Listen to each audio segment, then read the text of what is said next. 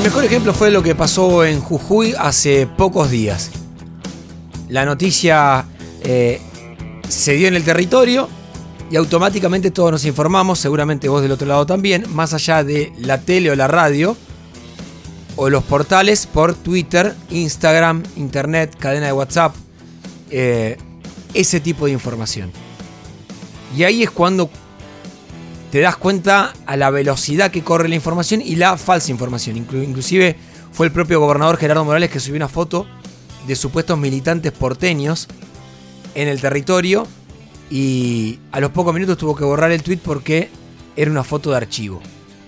¿Fue a propósito? ¿Fue un error involuntario? Yo creo que no hay errores involuntarios en ese tipo de cuestión, de mensajes. ¿A qué viene esto?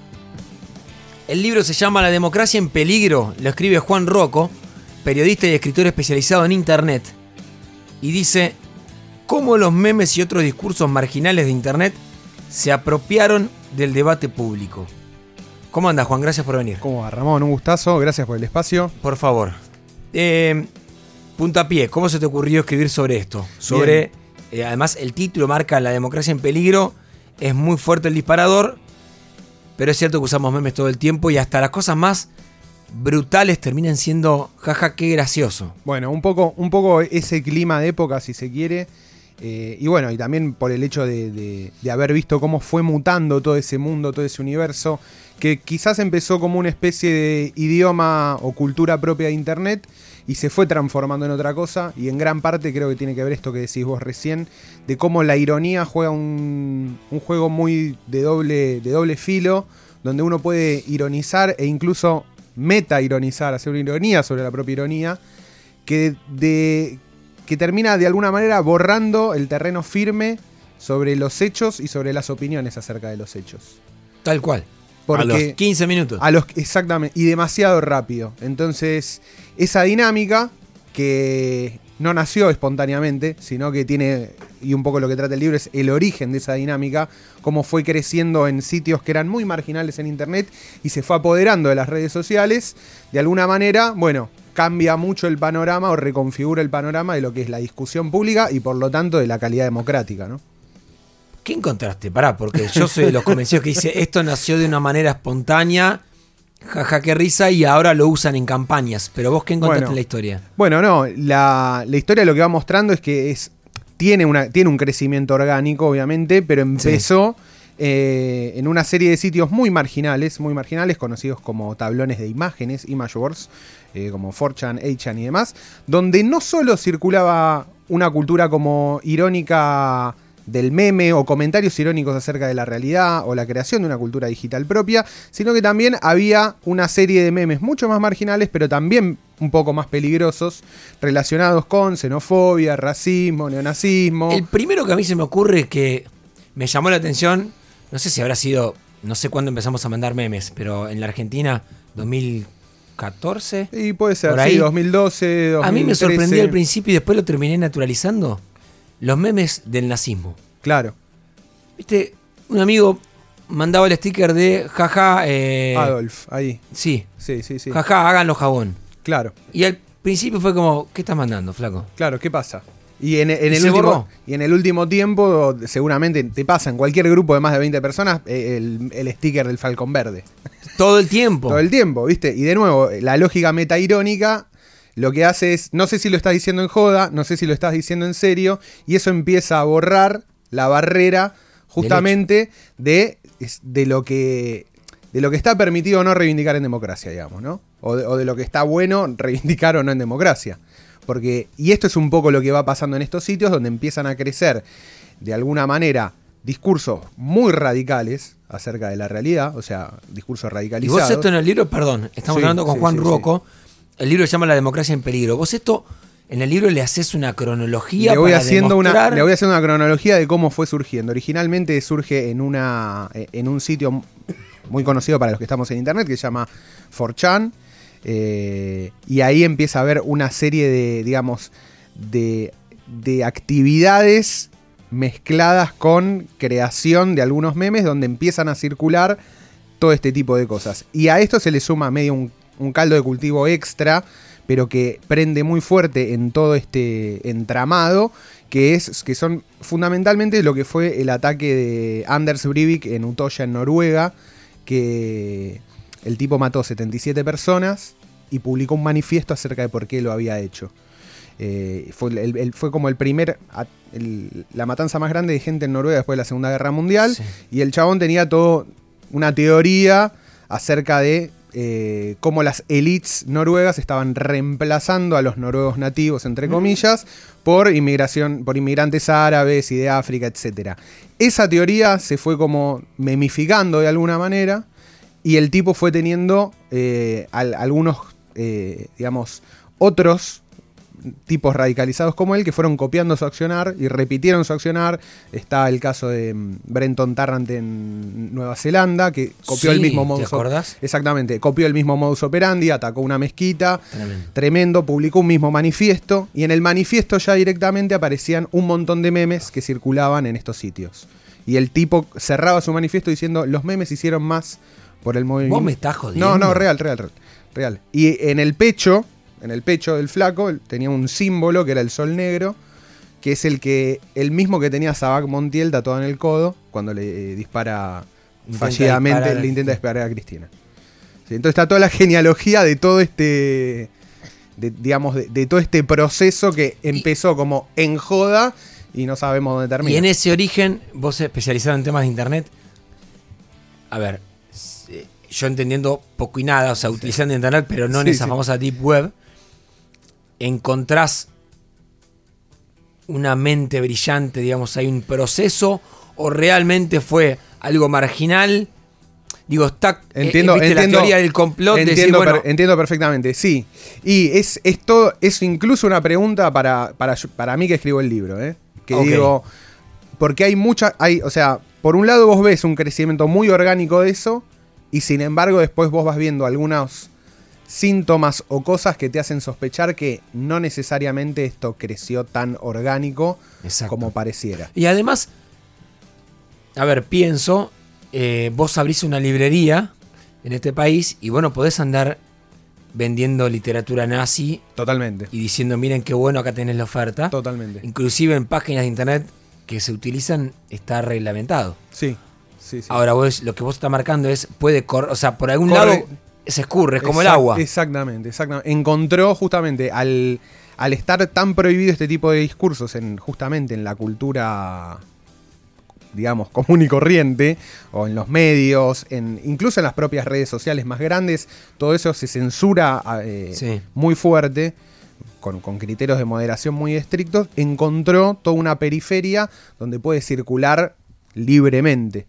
Y donde está como en un terreno muy gris donde donde las, donde las autoridades saben qué sucede, pero permiten y, las medidas que se toman siempre son como medio, medio débiles. Acá decís, el sol negro del codo de Fernando Andrés Sabac Montiel, fallido magnicida de Cristina Fernández, es el escudo de la SS al que ya nos referimos antes. Además tiene tatuada una cruz de hierro y una representación vikinga del martillo de Thor, Holnir. Como ya vimos con el caso de Bark Vikernes, que es el de Nueva Zelanda. El de Vikernes es otro más que fue como medio inspirador de toda esta movida, que era cantante de black metal.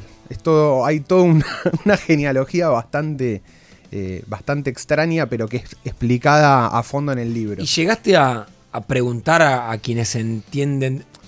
Porque quizás alguien del otro lado dice, bueno, pero ¿qué querés? ¿Empezar a, a, cancelar contenido de meme. Totalmente, totalmente. No, hay, hay justamente acá también incorporo en el libro un, artículo de, son dos investigadores norteamericanos que ellos arman una. analizaron todo lo que fue el proceso de radicalización islámica y, y, armaron como un, un, nuevo modelo de entender cómo funciona lo que ellos llaman las dos pirámides. Por un lado, la radicalización del discurso y por el otro, la radicalización de la acción. Sí que acá lo pusiste en dos pirámides. Exactamente, en dos es fantástico esto que marcás. Sí, sí, porque hay una creencia, o por lo menos el, digamos, el marco teórico anterior en el cual se trabajaba era que un individuo iba subiendo como escalones de radicalización hasta que se convertía en un terrorista, hasta que pasaba la acción. Y los estos investigadores se dan cuenta de que no, exactamente, de que no era así el, o por lo menos lo que la evidencia empírica demostraba era que no, no funcionaba así. No son 20 años de entrenamiento para que cumpla. Totalmente, sino que lo que sucede es que se van ordenando justamente, el, ellos dicen dos pirámides porque tenés, a- tenés diferentes niveles donde tenés como, ponele, simpatizantes en la base de un discurso radicalizado, pero que nunca van a, o sea, que siempre son muchos menos de los que realmente tienen como una creencia radical completa. Ponele a alguien que cree que todo es una conspiración judía para Sí, matarnos a todos. Para dominar el mundo. Y- exactamente. Y así todo, eh, quizás estas personas no pasan nunca a la acción. Sin embargo, funcionan como un grupo de, reproducción de ese discurso. Y los que pasan a la acción, bueno, ahí en el libro está bien explicado, o sea, eh, tomo lo que, lo que ellos proponen, que pueden seguir, puede ser como la respuesta de diferentes impulsos y demás, pero lo que ellos detectaron fue, y este fue uno de los grandes errores de Estados Unidos en Medio Oriente, que tratar a la gente que se radicaliza en el discurso como si se radical- radicalizara en la acción, aumenta el problema. Empuja a que más finalmente tomen ese- esa decisión de pasar a la acción. Exactamente, exactamente. Entiendo. Entonces es todo un trabajo y una fina línea de cómo haces para Porque- crear, perdón, Sí, dale, de cómo crear anticuerpos para estos discursos sin echar más leña al fuego, ¿no? Mi pregunta es cómo, pero pará. Sí, También eh, me- a mí siempre me llamó la atención, estamos hablando con Juan Ruoco, el libro se llama La democracia en peligro, eh, cómo los memes y otros discursos marginales de Internet se apropiaron del debate público. Cuando en los medios, a mí me quedó muy marcada uno de los tantos atentados, porque yo estaba en vivo en el Canal 26, en Francia. Tipo atropelló y a los 15 minutos creo que fue la ministra de Interior de Francia que dijo, bueno, es un nuevo lobo solitario y nunca me cerró. Es decir, un lobo solitario. Digo, con alguien hablaba ese tipo. Totalmente. O sí. solo implantaste tu locura de salir a.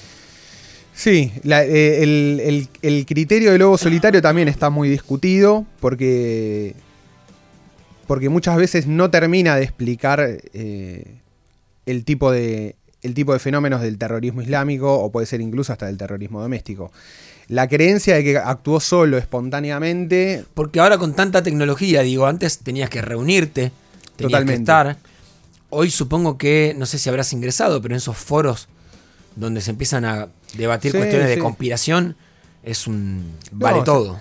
se- y se accede con... De hecho son tan básicos y tan rudimentarios los sitios que se accede con cualquier teléfono. Bueno, mira, es, más, doy- es- más fácil que navegar que por Instagram. Te consume menos datos.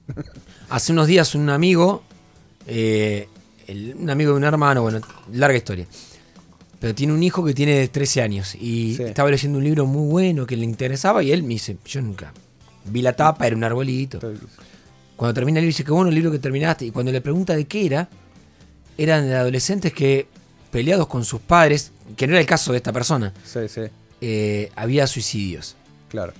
Y el libro no decía para mayores de 16, no decía nada. Nada. Y lo hablaba de una manera muy cruel. Y, este- y me contó que el hijo lo naturalizaba. Y cuando le dijo, ¿de dónde sacaste el autor?